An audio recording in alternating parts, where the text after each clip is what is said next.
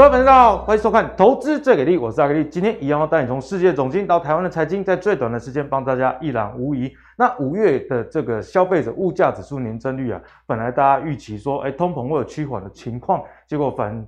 反而啊，这个不降反升啊，也引起了金融市场一个动荡，那也因此呢冲击到消费者的一个信心。那我们来看哦，因为这样子的影响，导致现在消费者对未来一年哈，对于未来一年的物价涨幅的预期呢，升高到六点六 percent 哦，这个是比四月还要高，那是跟三月持平的一个数据。那大家知道三月发生什么事？三月就已经有乌俄战争了，所以大家对通膨的这个预期。哦，就是会比较恐慌，比较强烈哦，所以现在已经回到这个战争刚爆发的时期啊。本来战争打了几个月之后，大家想说，哦，那应该。会有结束的一天，但是现在看到这个通膨的这个最新的数据，大家对未来物价其实也没有太高的一个信心。那我们再来看，美国家庭呢对未来十二个月的支出成长的这个预期呢，这个中值啊飙到九 percent，哎，这个是比上个月整整多了一个百分点。那如果我们跟过去呃同样时期来相较的话，几乎是一年前预期五 percent 的一倍的数据啊。一年前大家预期说哦这个。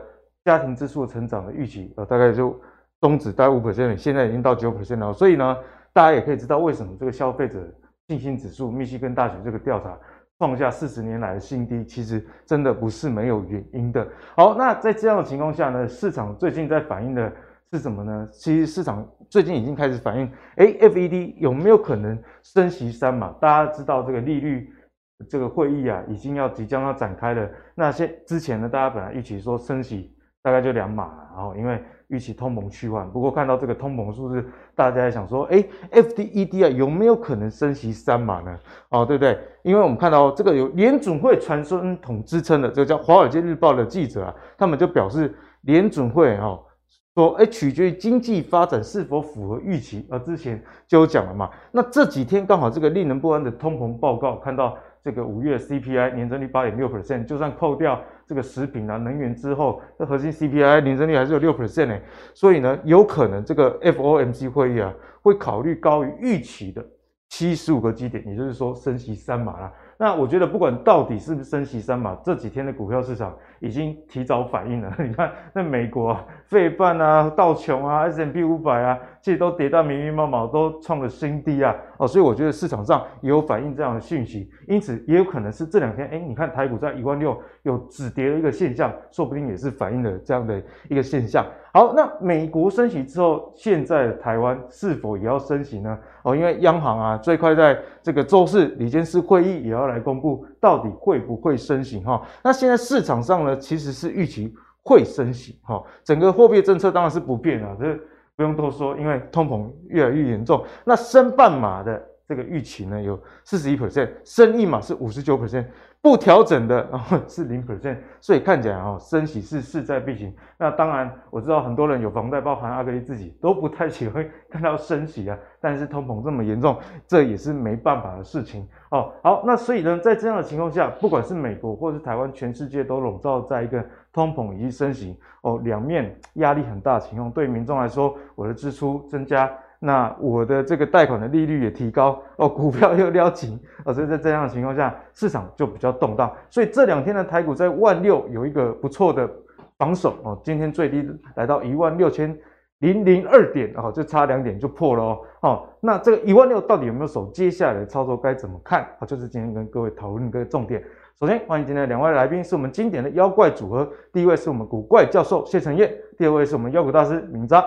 好，的那一开始呢，一样要跟教授来好好讨教讨教，在通膨这么严峻的情况之下，我们看到其实不管是美股或者是台股都有所反应。那我们再把视野再拉高到全球好了，其实现在的避险情绪真的是非常重啊。哦，我们举一个例子叫 MSCI 全球指数，那你不管它的内涵，你看名字就知道说，哎，其实这个涵盖的范围不仅是。美国啊，不仅是亚洲地区，是全球的一个状况哦。那这个指数啊，从去年十一月中开始啊，到现在已经跌了二十一 percent 了。所以呢，跌幅超过二十 percent 就符合大家对于这熊市的定义了。所以继 S M P 五百之后，这个 M A C I 全球指数也跌了二十一 percent 哦。所以现在这个资金啊，真的是照干那波，已经不想要再投资了哦，好不好？那另外一个这个算是坏消息，就是美元指数，因为大家知道说这个美国今年要一直升息嘛，因此呢，资金就会往美国去走。那之前有跟大家教学过，这个美元指数啊，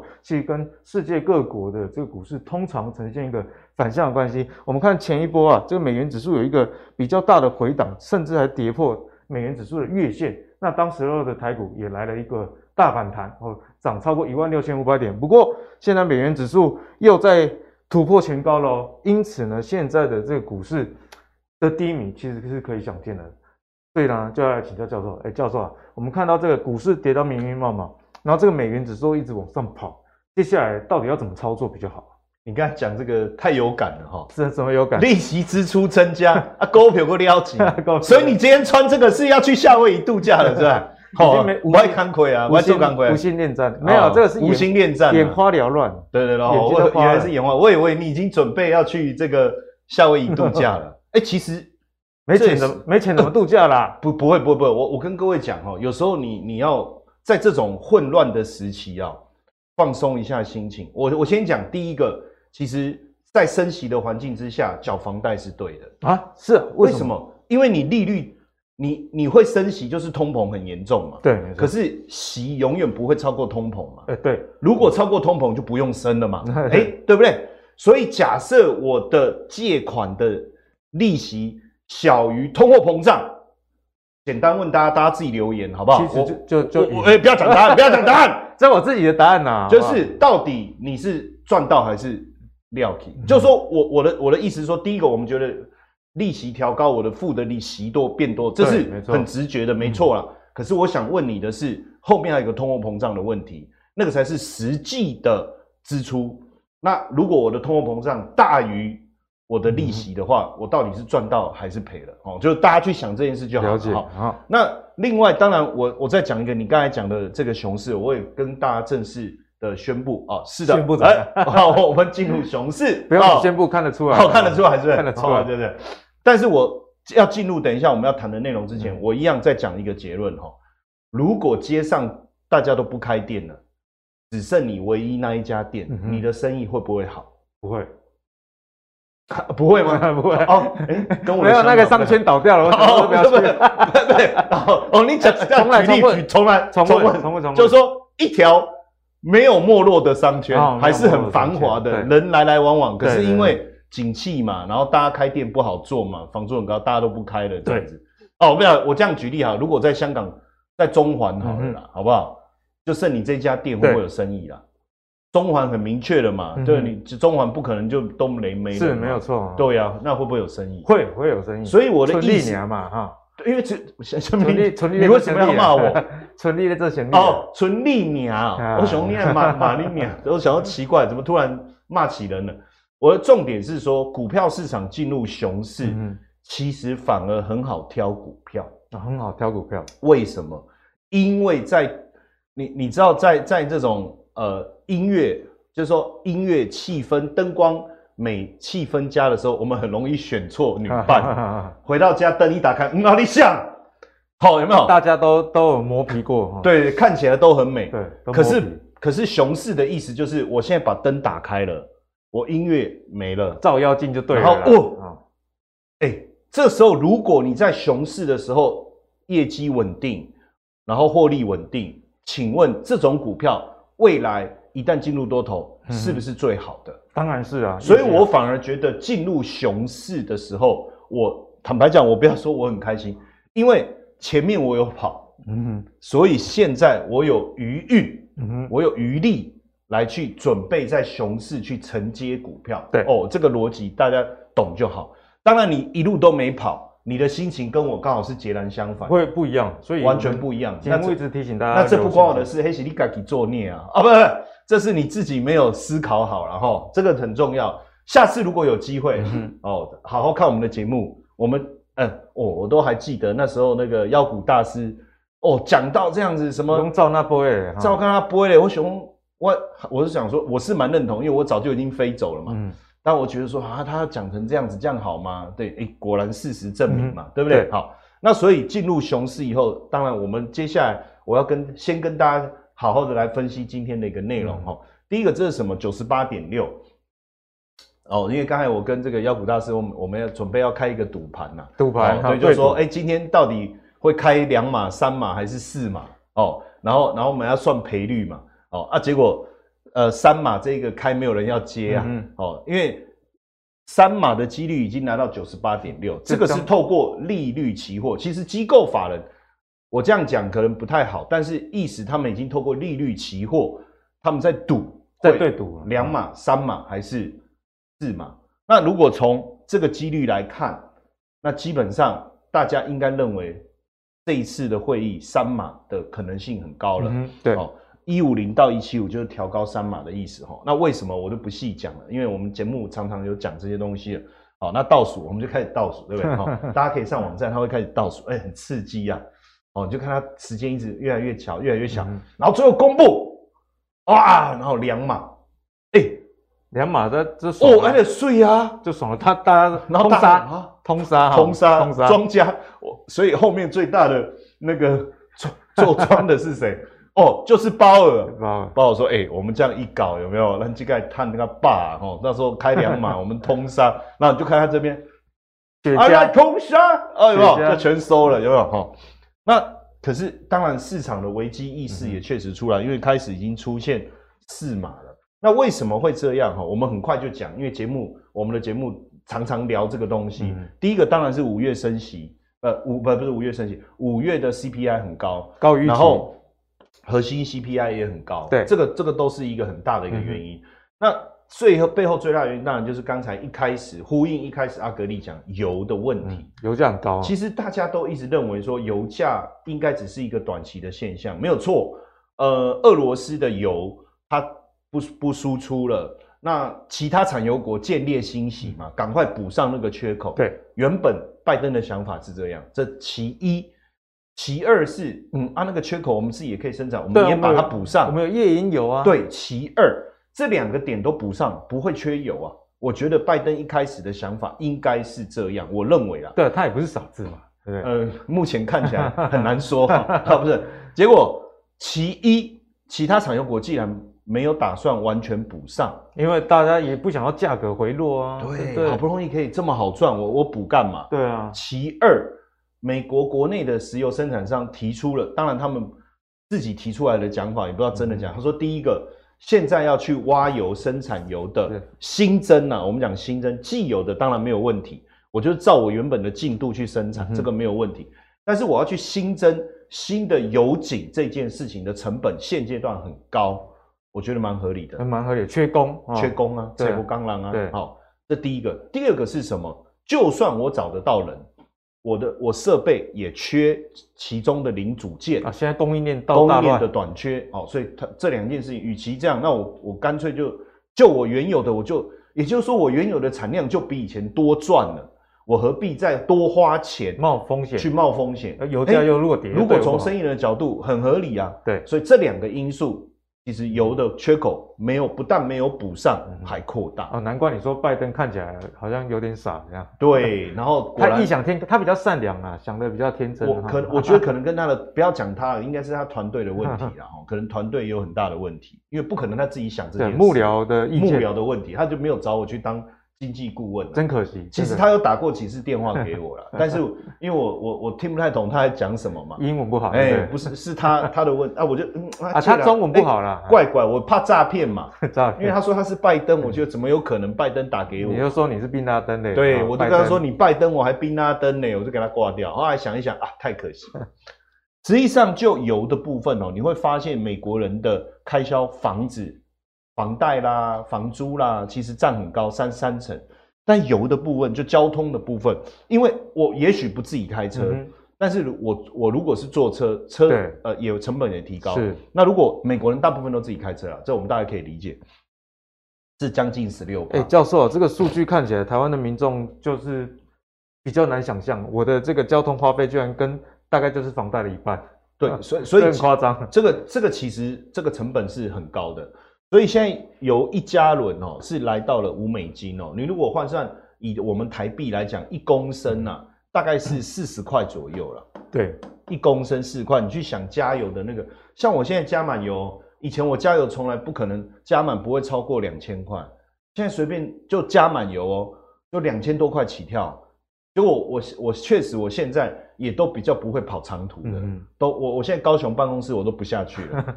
哎、欸，我为了油价不不爱做强力啊，我照啊，那样都视讯啊，所以你会发现一定会改变的，一定会改變，因为这个成本太高了。那在这个情况下，另外一个如果你改变不了的人，你怎么办？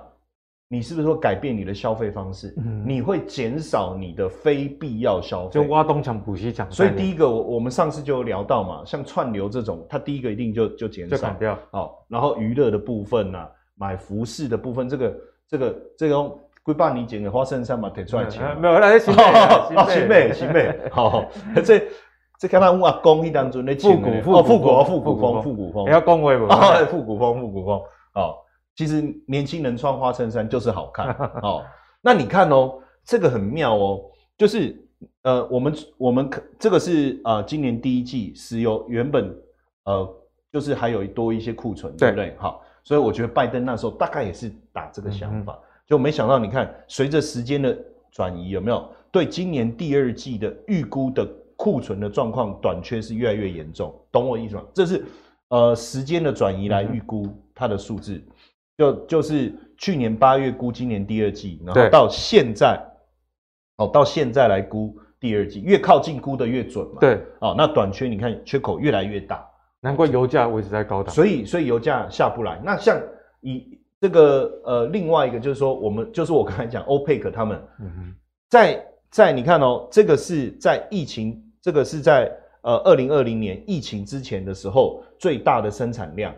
好，那因为疫情不是突然之间，就是很多问题，很多油都飘在海上哈，大家应该有印象，所以它就突然减产嘛哈。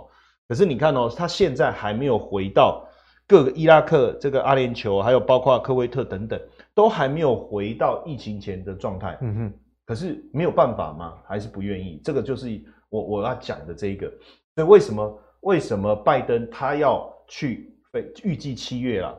哦，要去找这个萨尔曼国王，之前是王子嘛，哦，他要去找他谈，但是我觉得有点困难呐、啊，哦，就讲比如讲，我给那里边来锤这个阿格力，哦，我说哎呀啦，拜托你，大家来谈一谈，这样，可是前前几天我还骂你，你这个不要脸的这样子哈、哦，然后我现在要来拜托你，你那就要看你的度量了嘛，对，对不对？哦，但是那你说不要脸也还好啊，对不对？可是他说他是杀人凶手，哦，所以你说这个东西。就颜面嘛，这个王室啊，对不对？面子很重要，面子问题嘛。因为钱，所以你不会因为我讲你的花衬衫嘛？我刚才讲很帅哦，我刚才讲很帅哦，我刚才讲。你那个是事后补的，没什么用哦，没什么用的。第一时间讲，第一时间是真的，对不对？好好，所以我我我觉得这个问题就是真的蛮大的，真的蛮大的哈。那而且我看最近整个像你看大摩，他就说第三季布伦特原油第三季现在是第二季嘛，第二季，然后第三季是一百三。然后预计年底可能有机会冲到一百五，冲到一百五，这很夸张，很夸张。那呃，我这边讲两个数字哈，第一个数字是一百四十七点五，啊，一百四十七点五，这个是过去历史的高点啊，历史高点。好，我再讲另外一个数字一百五，这个一百五不是这个一百五，我要讲的是，其实现在就是一百五，现在就是一百五。为什么哈？你去想一个哈，我们是用美金去买油嘛，嗯，好。所以，任何一个国家要买油，是不是要先把自己的货币换成美金？对，好，那我们的油价的前提是美美国人用美元买买油啊，是，所以对他来讲，一百二就是一百二。嗯嗯。可是对我们来讲，你看哦，台币贬了十趴有吧？一成有吧？对，好，那所以如果以台币来讲，我还要再乘以一倍嘛？啊，懂了，不是一倍，都所以多十趴嘛，一点一倍，那再加十二嘛，对不对？所以其实对我们来讲，油价是一百三十二。嗯哼，对我们啦，这个逻辑呀，嗯，就这个逻辑。那有的国家贬得更凶啊，因为台币算世界上相对比较强。对，我们算贬的比较少，有的贬了两成、三成、四成的。哦，甚至你如果说像那个呃，比如说印度的卢比啦这一类的，它可能油价对它来讲，那个那个幅南非币啊这种贬更凶的，对，它幅度更大。所以其实如果按照美元指数现在的状况，整体来看，油价其实相当于一百五，其实已经超过历史高点，所以这个压力我讲是很大的。嗯，非常。所以为什么我们看后面这个这个蓝条这个哈，就是机构法人原油期货，为什么原油已经涨这么多了，他们还是持续看多？这背后当然还包括这个呃美国升息，你看如果它升息这么大，力道那么大，你看美元。是不是应该还是要持续的走强？你看哦，美元是不是又上来了？你看这一路上来，大家都觉得说美元会一直强吗？可我们在节目一直跟大家讲，我说美元就是会这样强哦，你没有办法，除非你升息升的比美国还快，可是绝对没有人会去做这个事情。这是自杀的行为。对，这是自杀的行为啊！所以当然在这个情况下，油的这个这个，对，你看对，所以对 沙特阿伯来讲。我干嘛增产？我油本来就是卖美金啊！你现在美金这么强，我我我的油双赚。什么叫双赚？换回自己国家的汇币赚更多。第一个赚油价，第二个赚汇率。哦，所以这个是很大的问题。所以你看，像以石油进口为主的国家来做经济发展的日本就很惨。所以你看日本的汇率就一直持续的一个下跌。哦，到目前为止。哦，我大概在一三四左右，当然这个数字会随时变动。嗯、我们只是讲一个它状它的状况。对，好，那大概一三四，那其实这个原本大家认为到一三零应该会稳住，所以它有一个反弹。可是没想到再破这个，其实问题就重了。往往破低点哦，后面你就要小心，如、嗯、它可能就还有一波修正。是，那所以日元持续的走弱，其实也隐含了可能未来会引发会不会引发货币风险。啊，现在开始市场上有这样的有这样的声音哈，这个之后呢，我们再抓时机会好好再跟大家讨论哈。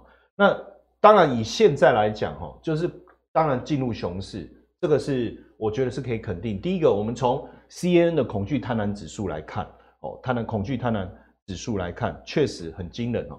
我跟各位讲最新的这个数字是多少哈？是十七。嗯，十七，最新的是十七，是非常非常低的一个数字。对，最新的哈，最新的我看是那恐惧的话哈，基本上你如果是呃零到二十五，就代表很害怕，嗯哼，哦，很害怕。对，那如果是呃七十五以上，因为最高是一百嘛，就代表市场很乐观。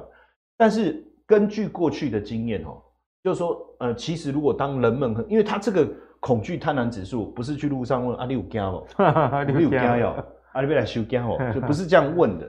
这样当然会比较主观，不够客观。对，他透过很多种方式，比如说交易量啊，哦，包括你有没有去买垃圾债券啊，哦，一些客观的数据，投资上能够量化的数据去做统计的。所以我很喜欢用这一个，嗯、因为这个是反映真实的投资操作，而不是说这个心理有有时候会讲。因为我我说我会怕，可是我还在买，那不是真的怕，就是连投资上面的行为。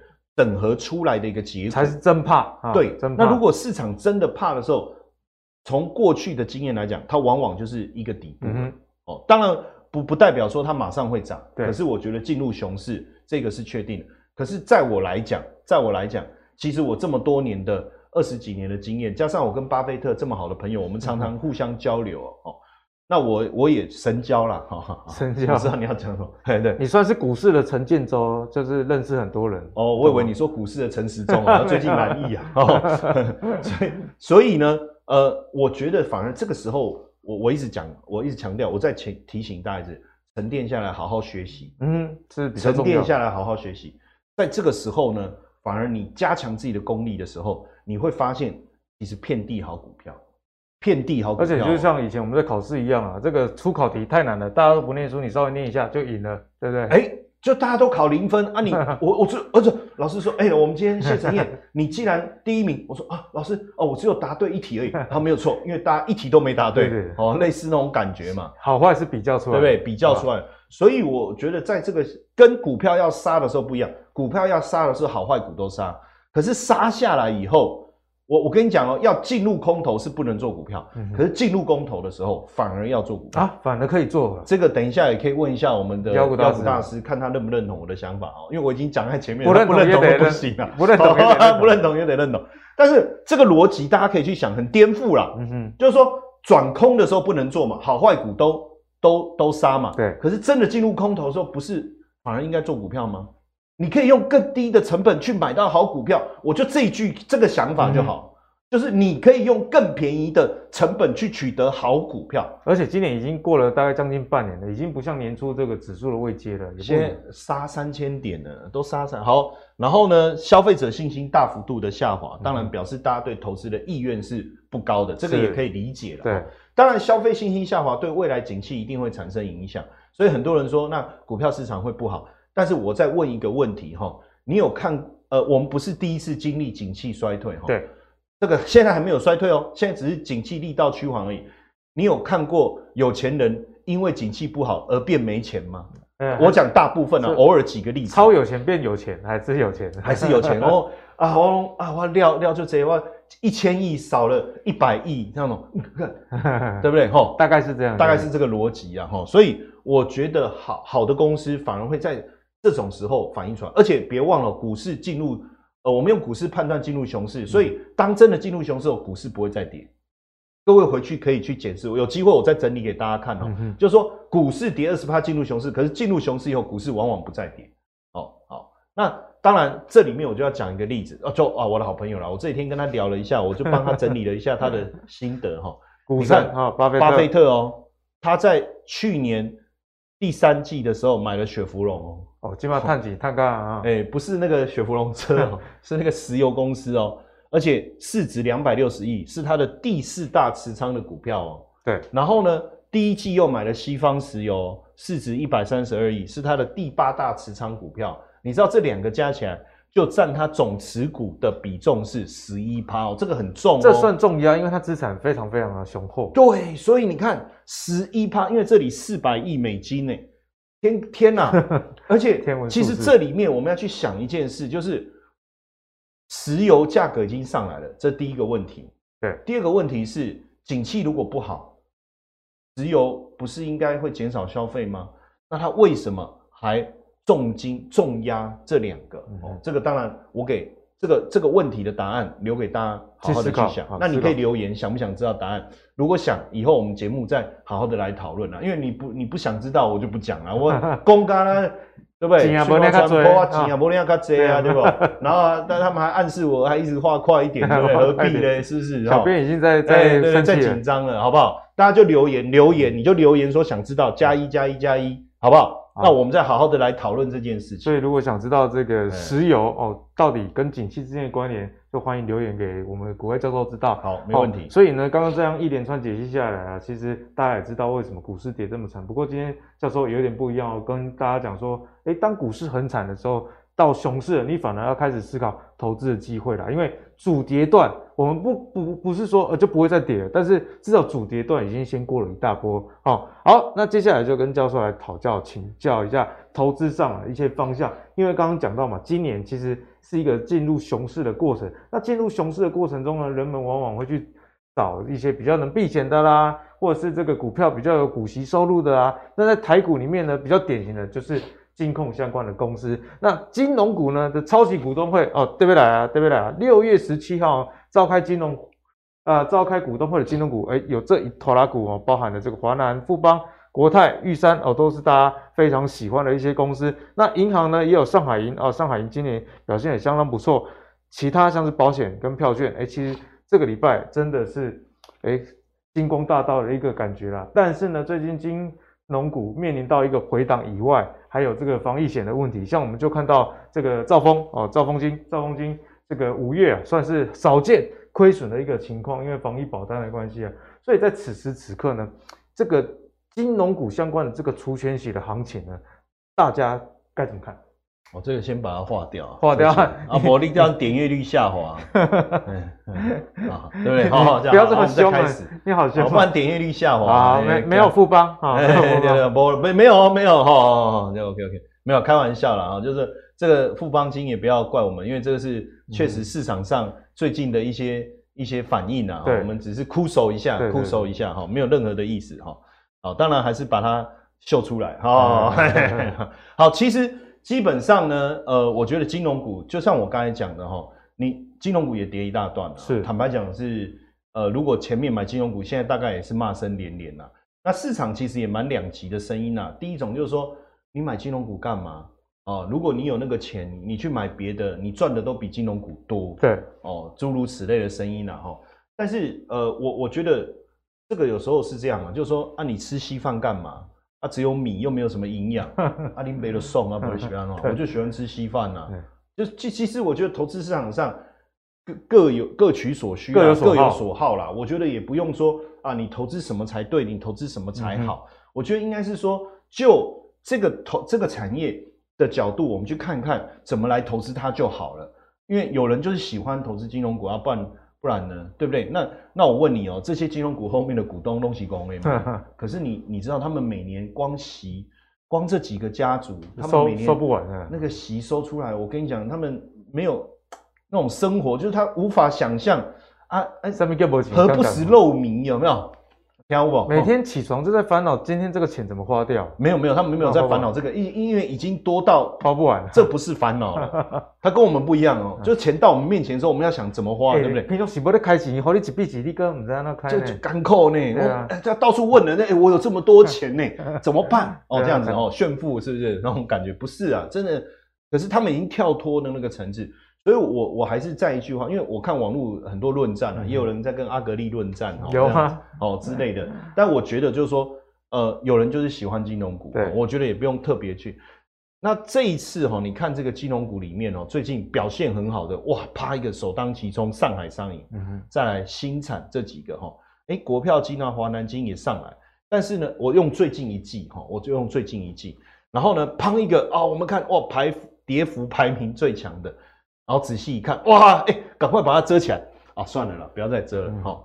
就你看这个有有寿险议题的，好像都比较严重，富邦、国泰等等，哈，对不对？就比较严重。然后回到前面这边，就是比较没有跟这一次防疫保单有有搭上关系的哦，就比较没有问题。比较多是单纯是这感觉就是为主的，没有接触呃这个确诊病患比较多通告了哦，啊这个接触了确诊病患通告变少那种感觉。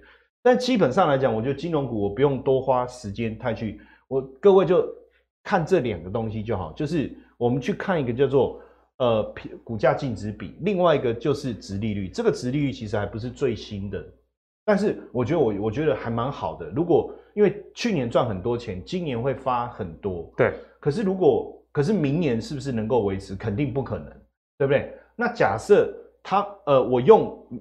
过去的获利的能的方式来去评估现在的价格，我觉得不失为一个很好的方法。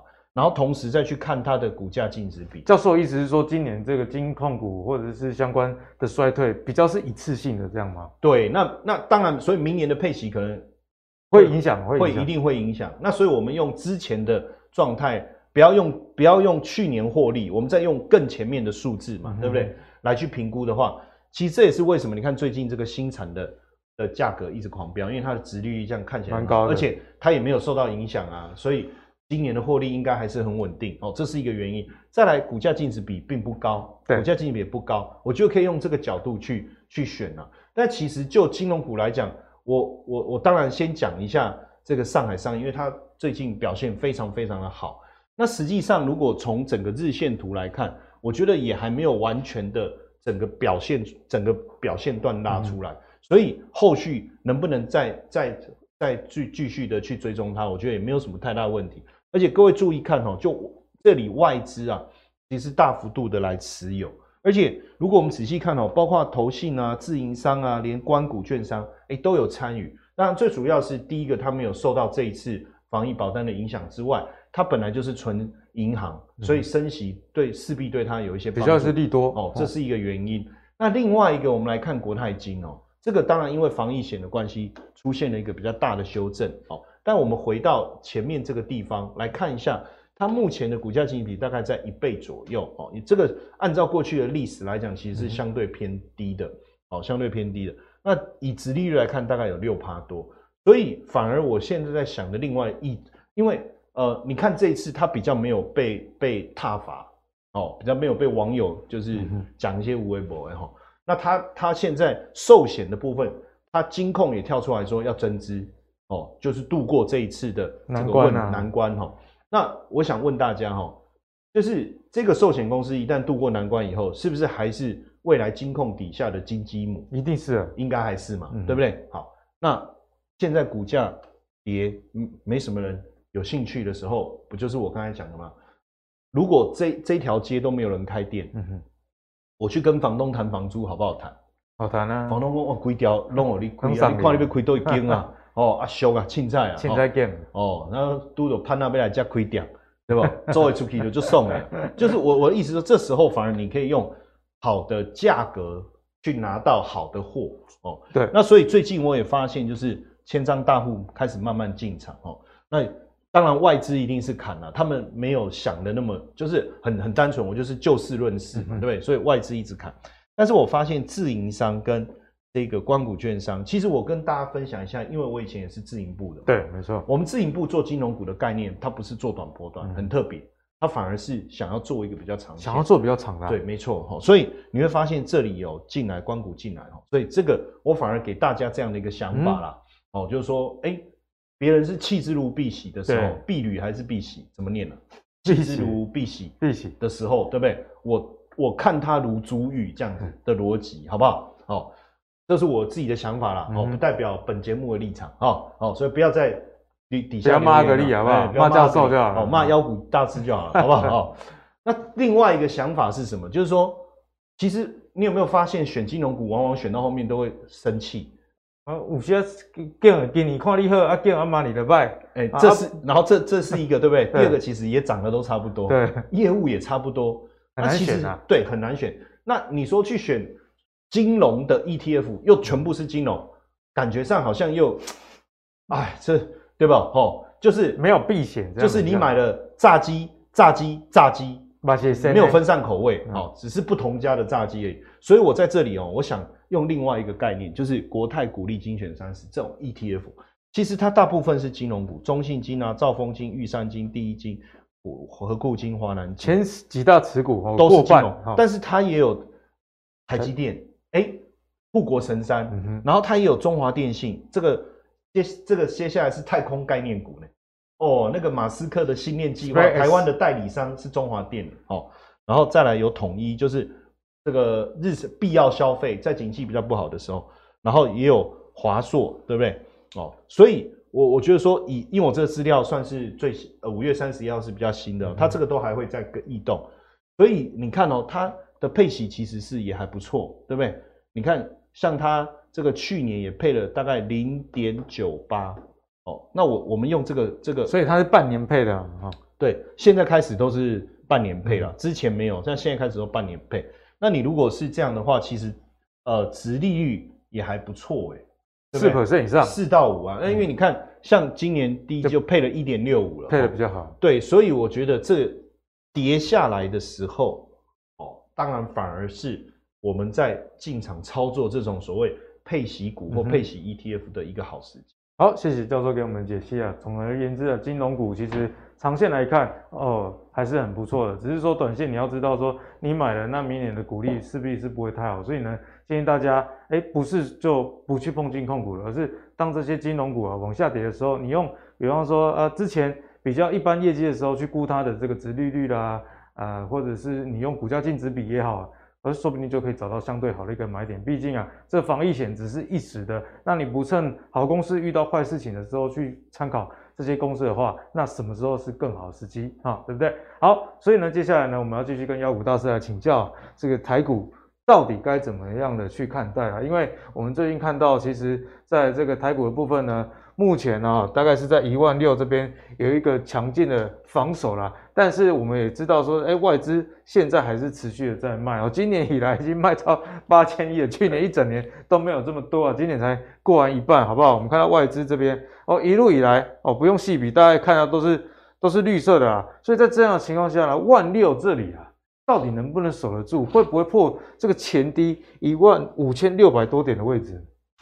其实这个地方哦，我我们先看一件事哦，外资这样卖，其实大家去算一下，大概把过去这一年半两年，大概从二零二零二一的大概都卖光了，都卖光了，大概都卖光了。那这一件事哦，对大家来讲，大家会觉得你就觉得加权指数很丑，很难做，但真实的状况是如此嘛？其实我常鼓励投资朋友们说，有时候你趁行情不好的时候，多去看看你原本喜欢的股票，它到底值不值得你进场？因为有时候股票市场跌哦，跌的时候都是东西，嗯，哎，不管好坏，每次都不分青红皂白，不分青红皂白，管你公司好不好，管你营收好不好，管你基本面好不好，因为大家恐慌嘛，恐慌慌不行，没在供。其实不要说投资朋友你，其实对很多法人也是如此。不然我问观众朋友，你觉得外资这样卖是什么逻辑？他有管你好股坏股吗？没有嘛？台积电卖啊，又管你谁？我哪一只股票多我就卖谁，对不对？其实投资往往哦，我觉得大家最害怕就是被情绪所左右了。那我我其实刚刚教授讲的那一句我蛮认同的。当市场进入熊市之后哦，反而他会点。你确定不是他先讲在前面，你才这样讲？二零二零年，我直接举例子给你听啊。二零二零年的三月。台北股市、全球股市够烂吧？那时候跌到好像十年线。不要说十年线，巴菲特都说我活了八十几岁没看过这么多次熔断。熔熔断，那个月熔断了四次，一个月哦熔断四次。那股票是更不懂，因为那个时候疫情一杀下去，早就跌破二十趴。哎，大家吓吓都吓死了，对不对？那是不是低点？三月没有涨，四月以后就涨上去了。所以当下你看到市场进入熊市的时候，不是你该担心的时刻。对，你该担心的是。我们今年三月份，请全国好朋友们，包括教授也这样讲，我说其实我会建议客户持股零持股。三月底啊，叫你卖光；四月初我跟你讲，你卖光，你空手三个礼拜就好，因为那时候战争也刚开始嘛。对，而且那时候为什么在战争时候叫你卖？因为那个状态下，三月底，今年的三月底，其实你看到市场是很多利多的。嗯哼。可是我最怕的是什么？股价在高档，利多我 key 啊，推推不动，推不动，利多出尽，推不动，那才是最恐怖的。啊，现在呢？现在你把观念改一下，现在是六月中了，你要看的是有没有利空杀不下去。现在利空满天飞，没什么利多，对，没有，这下没有利多了，现在只有利空了。利空什么联准会要升息就是利空了，什么业绩很烂的是利空了，什么谁又怎么的是利空了？利空很多，有没有股价杀不下去的？就是今天的重点。不过现在讲大盘哦，都会破，我觉得先不要看这个，我们来看美股。美股哎破了，对，我们刚刚讲过嘛，美股这档如果站在上下降趋势线之上就强的，季线一次没过，第二次没过，结果刚好公布 CPI 就棒，这个是哎，观众朋友啊，这个杀盘很恐怖哎。可是你知道我我我那时候看到这个杀盘的时候，我我我心里有个一个很奇特的想法，奇特的想法，因为半美股是半夜嘛，我就起来划一下手机，我就看一下，哎，我们我们台股期的夜盘怎么杀那么少？就是说你回去看哦，你那时候说，哎，这个这种杀法。这个哎，观众没有啊？如果你还记得的话，这一根是五趴哎，这一根费半是跌五趴多哎，收盘五趴。这是指数不是个股，是指数哦。而且最狠的是，你知道那一天我记得十三号嘛，就是我们十四号的凌晨嘛，十四号凌晨的收盘哦。这个如果没有没有记错的话，不是说它连那个那个那个呃虚拟币比特币啊，一个晚上跌十二趴。跌十二趴，真的是跌到晕。对啊，十二趴哦。好，那我想说，嗯，那隔天再说台股应该对不对？挫赛 对吧？怎么办？结果我们万六到现在还有手。对，结果来来，观众朋友，我们我们再回顾一下，结果阿玛还好啊，马博哥就看就严重哎，相对强哎，相对强。这样回头想想，台北股市是比加权指数，我们加权指数比费半强。对，照理说台北股市跟费城半导体应该是非常高度联动的，因为台湾半导体股票多了，你自己看嘛，费半破嘛，我们我们好歹我们要。去测一下它嘛，嗯哼，那为什么没有？这中间很奇特啊！你大概观众朋友们自己看，外资卖这一根是四百亿以上，哎，不是没卖哦，是卖四百亿哦，重哦，外资这一根是卖四百亿哦，啊啊，我下面按那按那对波西，这就是我们常讲很吊诡的事，台北股市怎么出现利空不跌的现象？对啊，确实，费半杀人它就是利空，大利空。哎，美国的 CPI 这么高，像今天晚上 FOMC 搞不好给你升三码，啊，你那不怕的？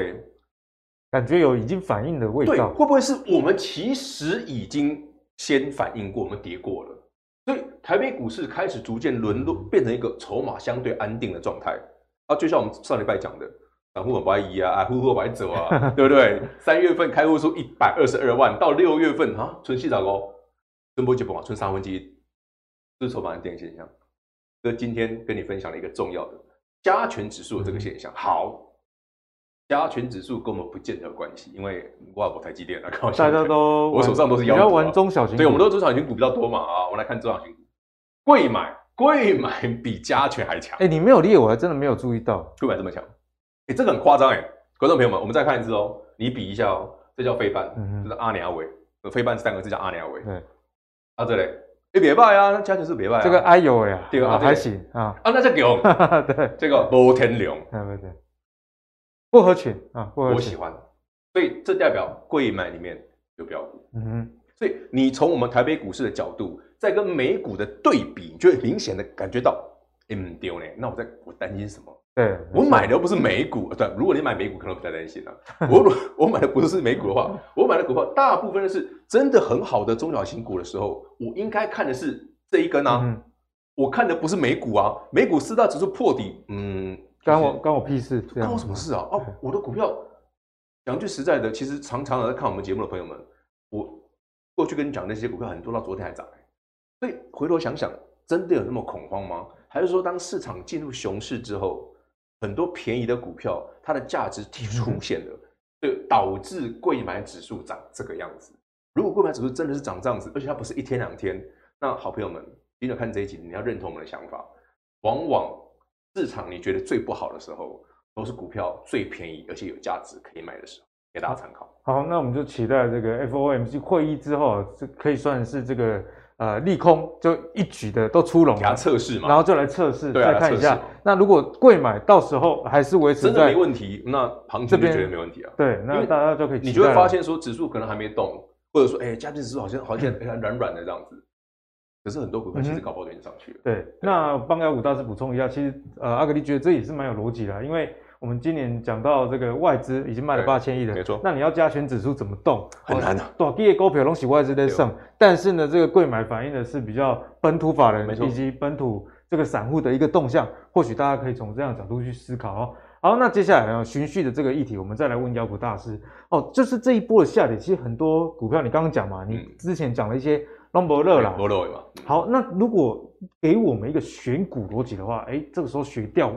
嗯，学怎么钓鱼啊是比较重要。我觉得这个时候是真的要认真做功课的时候，因为这之前我们我常跟阿格力我们在聊哦，有时候我们常讲什么叫不合群。你最能够体现不合群的时候，不是行情好的时候，嗯、就像我们刚刚教授讲的，灯光美气氛佳，你也觉得每只都很好啊。可是为什么灯光美气氛佳的时候，你看三月哇，第一季一二月一月二月三月营收这么好的公司，我反而建议你大家股票卖光一次。你看那时候我们介绍很多股票都在高档。股价非常非常高，创维智能的三百块以上，嗯、叫你卖光的原因是什么？可是这一波你真的杀下去之后，哎，会不会再来一次的机会？大家可以要去思考这件事，因为我最近有注意到这个现象，我们来看一下，很好玩。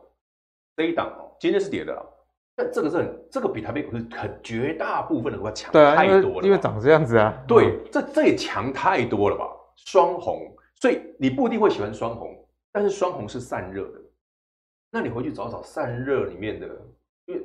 双红毕竟比较高价嘛，嗯、散热里面有一百块附近的，有一百块以下的股票，是不是这一个族群有机会？不然一定优先。昨天台北股市虽然是开低走高没有错，可是其实台北股市在过去这个礼拜是历经市场非常大的恐慌。那当然了，恐慌的终点就是今天晚上了。大家看完今天的节目 可以等待一下。但是双红谁啊呢？那我们就不得不佩服人家。哎、嗯哼，你厉害，你厉害在哪里？外资不是没有卖哦，外资卖很凶哦。投信这边捡走，可是他后面没有追，那后面是谁买走的？那就奇怪啦。现在到底什么电子股有利多？我还真的找不到，听听不到。什什么利多哈？你没有很烂就不错了。你不要说哦，营收出来哈，月营收减什么月减二十趴，我就要偷笑了。啊，一定要提一下。他说不是散热这个族群，不是说他哦，嗯哼，双红、旗红。对不对？你去找一下相关的五六档，都有这种现象。但目前这档它最强，对，但不代表其他的不会。所以这是一个族群。所以我建议大家是第一步，我们先已经知道说贵买没买，贵买蛮强的。那贵买美哪些族群，电子族群是有机会的？先从单一个股，哎，看看有没有这种整个族群往上的现象。如果有这个族群，就符合我们刚刚讲的，几套就爆海嘛，台北股市通杀嘛。它是不是强？它如果都是，那是不是你未来选股的一个很重要的标准之一？当然，你可以去测试。哎，我平常喜欢的股票，我喜欢的族群有没有这种现象？有，你要多留意。因为股票市场哦很现实，行情好的时候，管你什么股票我都涨，没有基本面我也涨，只要有概念就可以。反正你只要说哎，元宇宙，管你有碳，你不碳，你都 key 啊。啊，金马呢？相反，有题材公司很赚钱，也不见得会涨，但他这么赚钱，他真的赚钱。这，好的公司你要去选，它刚好题材还没发酵之前，但股价已经发动了，所以因为股价都在题材之前，好给大家参考。另外这一档挺好玩，看起来很烂了，可是它昨天是破拉，这个族群你不一定只有帆宣哦，从帆宣到嘉登到三一三一的宏硕，这这一大挂，大家可以去看一下。半导体设备为什么要看？很简单个逻辑嘛。你觉得台北股市最重要的股票是什么？半导体股。你觉得台积电现在股价这么弱，会一直这么弱吗？不见得。台积电依旧会需要扩产，它依旧是成长一个非常高的公司。法说会说明年还是很白，四百亿的。对，他继续讲这个事，那这个事能够到哪里去？他如果真的反觉很烂，那昨天这一根是谁买走？诶，涨亏破坑雷直接被买走了，所以我才说哦，其实你在台北股市近期哦，当市场很冷却的时候，虽然成交量很低迷啊，有时候这个时候成交量不到两千，有时候我常觉得跨博也不无聊，因为股票弄来你，你到底有没有动？今天有没有开盘啊？地位地位，就一整横一整天都很没量，没有量的关系。可是越是这种时候，反而大家做功课的时候，反而你要冷静，要轻松一点。这种时候遍地是黄金，我就选我自己喜欢的，我真的认同的公司。对，刚好股价也便宜，哎，这个也真的不错啊。那我说，哎，我不喜欢凡轩，我们找相关的半导体设备的公司，嗯、有没有你喜欢的？有没有你认识的？有没有你熟悉？无力尬也不，股价发动你就有机会啊。不要，那当然了，前提是我们刚刚讲的，你好朋友们，你真的三月底四月初股票先卖啊，不然没现金也没办法。对，对？其实像过去这一个多月，我也是建议我们的客户卖，但是我们是做短的。大概一十趴十五趴，我们就会跑一趟。原因就是说，我们没办法确定这个行情是一次上还是两次上。这我之前跟大家讲过。所以今天分享这几个主景给各位哦，就是因为真的台北股市没有到那么恐慌。如果有的话，不会有这种股票。如果台北股市真的那么糟的话，不会有刚刚我们讲的，嗯，费半这么弱，它全不差啊。贵买更强，更不会有这种，咦，阿里这类型的 K 线没有一条线站上，哎，一个开下去，咚咚要破掉，咚丢起。正常来讲，如果行情真的很差，不会有这种股票，应该是没有人敢捡的。通常是失衡便宜才正常。所所以你回去想想哦，我们刚刚讲这个故事啊，这是不是有人捡走了？给你做参考。好，所以呢，敏章今天提出了两个例子给大家。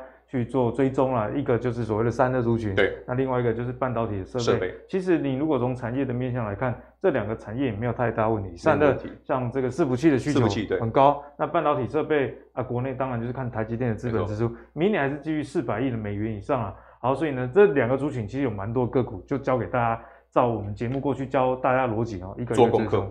啊，这个是这个时候要做功课，真的是非常重要。反正你也不看盘嘛，你现在看就觉得啊，就无聊哎，要不要多听啊？时间拿来研究，对，你花时间研究一下，哎，搞不好下半年行情一好，这些都是你的。好，那我们循序的这样逻辑呢，就要跟敏章继续来请教哈。我们也是看到一些不合群的的族群，奇特的股票，就是汽车相关的概念股。那大家知道嘛？说上海已经开始就解封了，对。那之前呢，停工的是不是要补回来？以及啊，这个汽车真的是。很难买到。我前阵子不是跟大家说我要换车，看一看车价已经都不想换了。二手车开了一两年了，跟新车价格差不多，那干嘛买？真的是买不下手了哦。所以我们看到，其实在这个礼拜的台股哦，周一那天哦，真的是明明冒。可是啊，包含像耿鼎啊，还有这个长源科、昌佑、TVC 等等呢，其实都是一个不错的一个情形。那昨天呃，虽然有一些回档啊，哦，长虹之后带了一个。伴随一个黑 K，好、嗯哦，但是呢，这个族群毕竟产业面也没有问题。那以趋势来讲，跟妖股大师讲的也一样哦，就是比大盘还要强哦。不过在现在这种行情，有有时候一天大涨，对，隔天又大跌，实在无所适从啊。这个降头要怎么解决？妖股大师，这个股票，我觉得我先讲哦，这个应该是过去这一两个月啊，呃，台北股市最多投资人或者是。你会觉得容易兴奋的股票，兴奋啊！因为好久没兴奋了。这大盘跌涨，它涨一倍，这是一百趴，这个也将近一百趴，哎这些股票都是过去这一个多月、两个月的时间，全市场最多人会跟你讲真正的妖股的涨涨。因为从这其实这个不是年初哦，这五月哦，五月一个多月涨这样，一个多月涨这样。好，我们来分析一下哦，因为你我们永永远都遇到这种股票，但这种股票有几个特色，我们我慢慢跟大家说明哦。不是不能做，但操作是要小心的。来，首先老规矩，这是爆量长黑，好吧？确定爆量长黑，没有问题。外资也卖，对。可是好玩的是什么？记得哦，这种股票的做法都很类似，很雷同哦，嗯、很雷同，不是只有这四档哦。你以后观众朋友，你以后遇到这种股票，你要记得哦，它的做法很雷同。第一件事，会前面都是完全无量的，完全无量是什么？你看这个量是哇十几万张，这个都几万张哦，前面是什么？两三百，两三百，差这么差这么多，差这太多了。就是你看四月的时候是两三百哦，三月更之前都是这个数字哦，都两三百哦。然后一波上去，哇！而且是动不动的涨停哦，一爆量哦，发动，然后所有均线转上嘛，因为只要一根它就转上，所以它会完全按照技术线型，哦，点到再上，点到再上。我们注意看，点到这个线，十日线，点到再上，点到再上。好，但它有个很大的缺点，题材很简单，它这一家公司做 AM 的，AM 呢，你不用很懂，你只要记得它有赚，但不会赚太多，AM 市场就是这样子。去年哎呦零点三八，哎呦第一季零点三五呢，哎有基本面呢，大成长大成长，一季快赚一年，一季快搞定一年呢，难怪涨一倍。好，目前这样的看起来都很合情合理，但有一件事不合理，为什么会有这种人？有一件事不合理。这个是呃，自己是外资的部分哈，不是投信，帮大家外资哦，更正一下啊，高正哦，这是外资哦，外资哦，这是外资哦，不是投信哦，好啊，这是加权哦，也不是，这个是成交量哦，外资涨这样哦，为什么会外资？这种股票怎么会外资？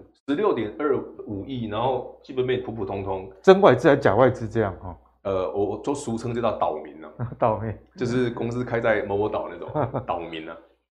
听得懂了哈，就是你 KY 啦，你开在开曼然后这种奇怪的那个小岛上，那种叫岛民，这种都是假外资啊。那它有什么特色？你再回去查，因为这是昨天的收盘哦，外资的量没有出来，昨天外资卖光了，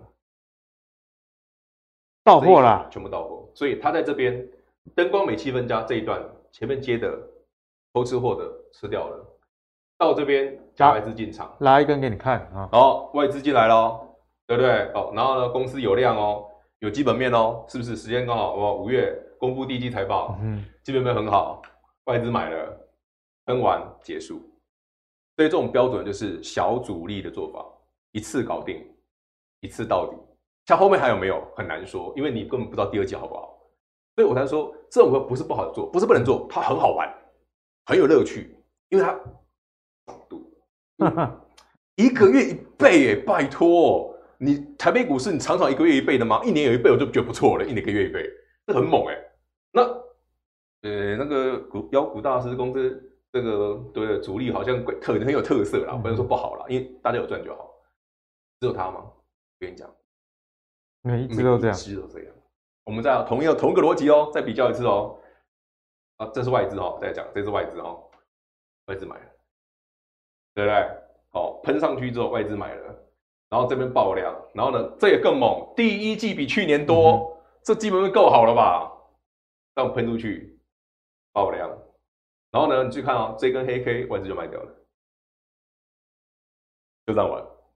所以我们常常遇到有些股票哦，因为我跟你说这不是真外资，外资买股票有几个逻辑，我们认同外，我们知道的外资是，哎，有些外资真的会买台积电，会买联电，会喜欢买一些基本面很好的公司，他们买就一直买，卖就一直卖，对，嗯，那。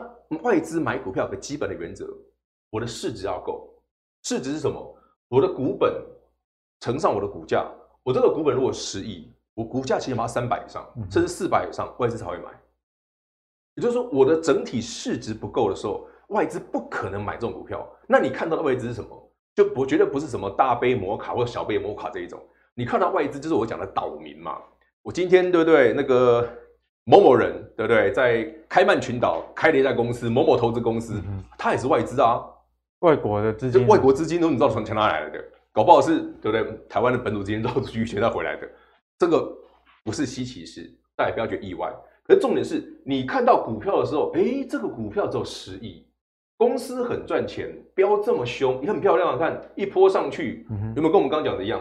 回撤月线，再来一波，感觉是同一批人在玩，很像啊，是不是同一批的感觉？好，那营营收出来的时候呢？哦，你看五月营收很好啊，对不对？出来第一季嘛，第一季什么时候？五月公布的啊，外资买了，哎，你觉得很棒，对不对？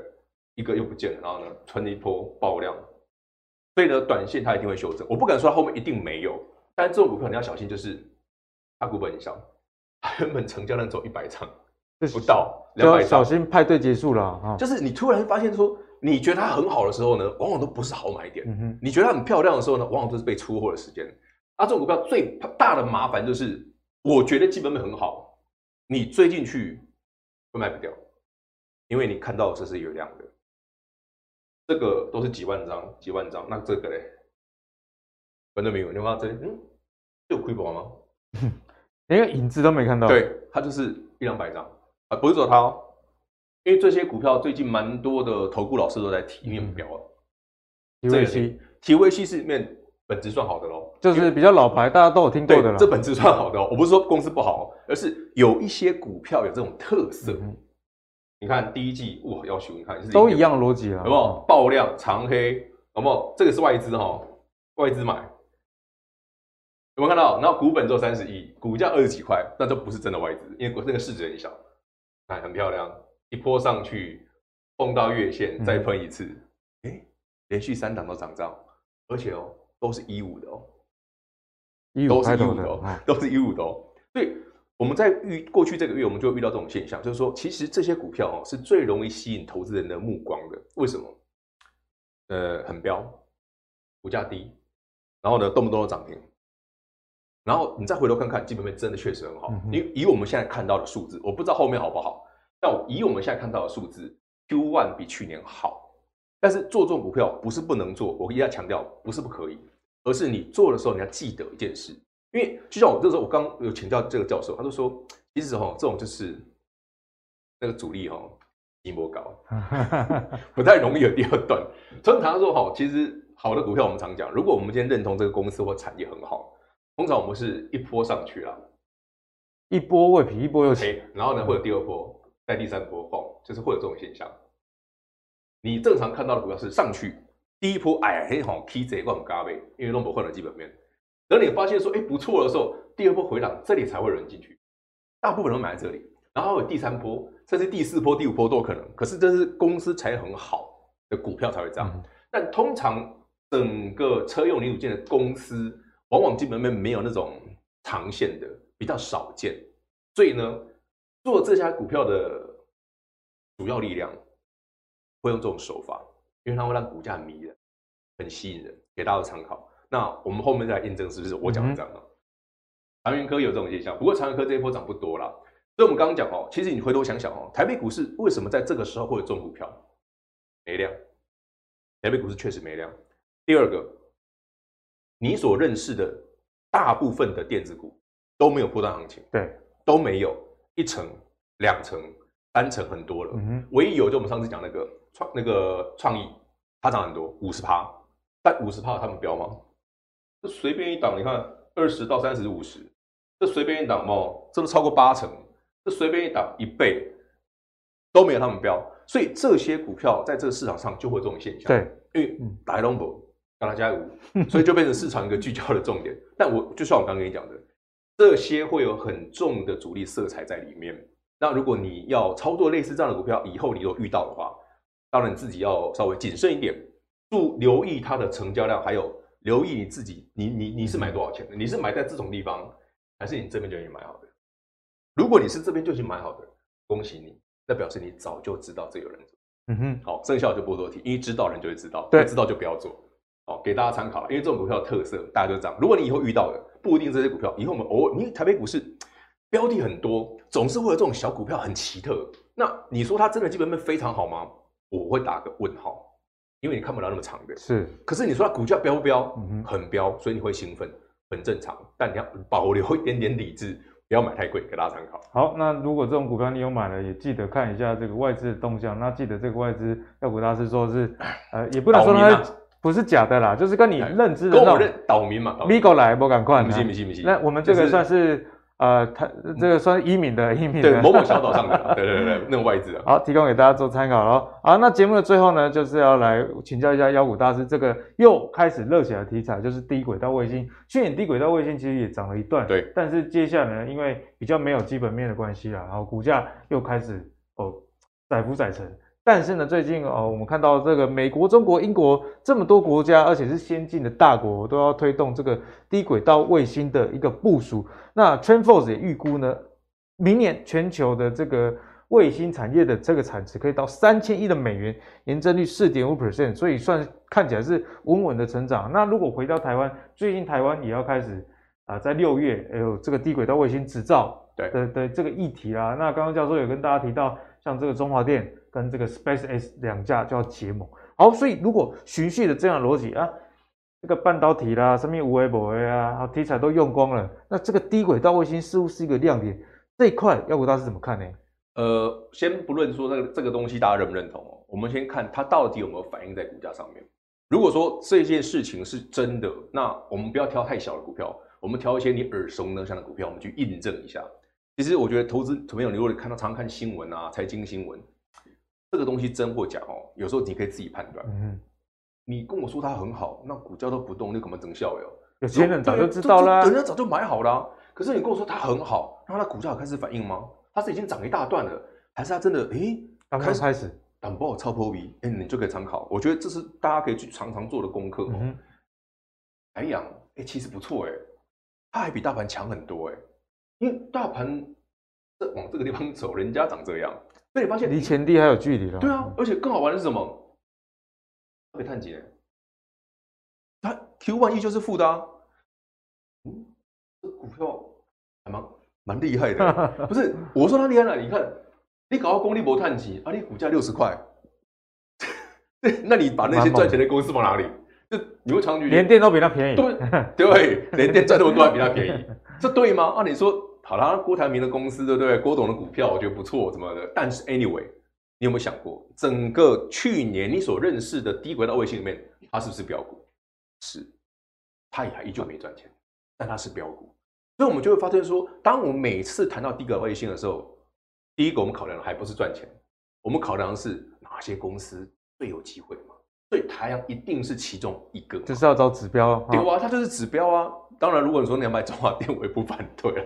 就是台阳它是比较纯的，好不好？这个帝国大卫星的股票，好，如果你不要太介意它不赚钱的话，我觉得它蛮值得你多留意的。我们再来讲一点正常的，有赚钱的，不然每次节目老讲一些不赚钱的股票。来了，这个我觉得你就会认同了啦，这个股票真的很强啦。第一季有赚了，虽然没有很多，零点七亿啦，但是单公股股就洗灾了。哇，这些股票哦，哇，刚刚这个表你知道吗？光看这个线形，我就觉得哦。要选哦，就要选这一种的。为什么我会这样讲？台北股市很可爱哦，就是明明市场很差的时候，还是会有很不错的公司出现，而且这个题材不是短线的，低轨道卫星是个非常 long term 的题材。再回头看看更好玩的一件事，哎，啊，投信你在干嘛？你又停损在地板上了。他每次都停损在地板上，你当然呢，这样子会让我很尬异耶。你知道为什么吗？来，观众朋友们，学着我们我们同步哦思考一下。投信有时候运气不好嘛，我们不能怪他。他有时候运气不好了，哦，不是他不好，是他运气不好，放在地板上。阿阿娘，我还是想 Q 姐，对吗？外资没什么买啊，投信放在地板上。哎、嗯欸，观众朋友，这个你说这个量不大，这随便也有几千张哎。然后你看这样的股票，股票股票一百两百块的股票砍在地板上之后，上一百三直接喷到现在一百七，然后投信都不太敢买，最近才追，就股价已经喷上去，是谁买的？所以，我们回头想想，这个市场上很可爱，就是我们会常常借由这种筹码面的变化，你会遇到一些很有趣的现象。嗯，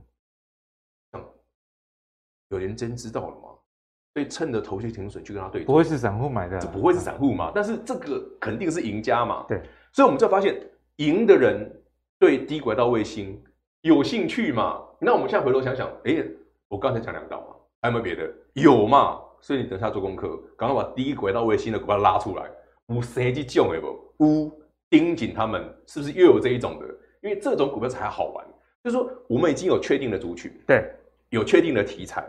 哎，有人动了，真的假的？看看他亲旁边亲朋好友是不是长这样？看有没有族群性？有没有族群性？有，那你又对了。那表示你这一波你又有机会做这种股票。